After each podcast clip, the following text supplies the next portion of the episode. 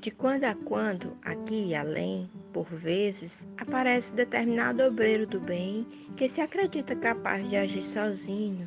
No entanto, a breve tempo, reconhece a própria ilusão. O Criador articulou a vida de tal modo que ninguém algo constrói sem a cooperação de alguém. Na Terra, há quem diga que amigo é alguém que nos procura unicamente nas horas de alegria e prosperidade, de vez que comumente se afasta quando o frio da adversidade aparece. Temos nisso, porém, outra inverdade, porquanto o amigo, ainda mesmo cercado de obstáculos, compreende os companheiros que se distanciam dele transitoriamente, entendendo que circunstâncias imperiosas os compelem a isso.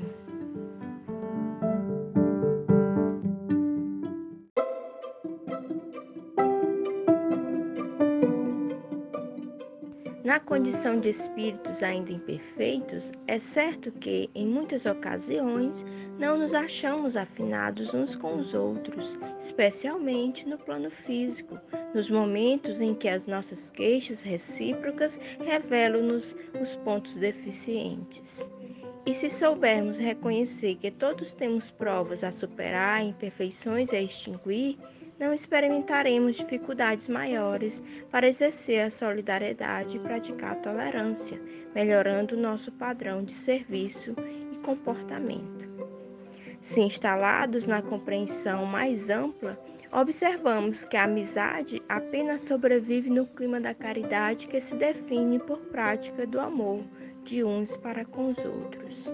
Na posição de amigos, entendemos espontaneamente os nossos companheiros, oferecendo-lhes o apoio fraterno que nos faça possível, mesmo quando estejamos separados, porquanto estaremos convencidos de que possivelmente surgirá o dia em que necessitaremos que eles nos amparem com o mesmo auxílio.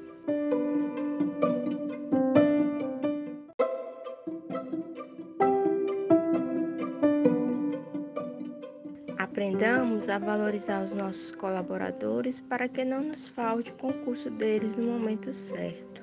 Amigos são alavancas de sustentação. Saibamos adquirir cooperadores e conservá-los, lembrando-nos de que o próprio Jesus escolheu doze irmãos de ideal para basear a campanha do cristianismo no mundo. Foi ele mesmo, Mestre e Senhor, que certa feita lhes falou de modo convincente: em verdade, não sois meus servos, porque vos tenho a todos por amigos do coração. Emmanuel.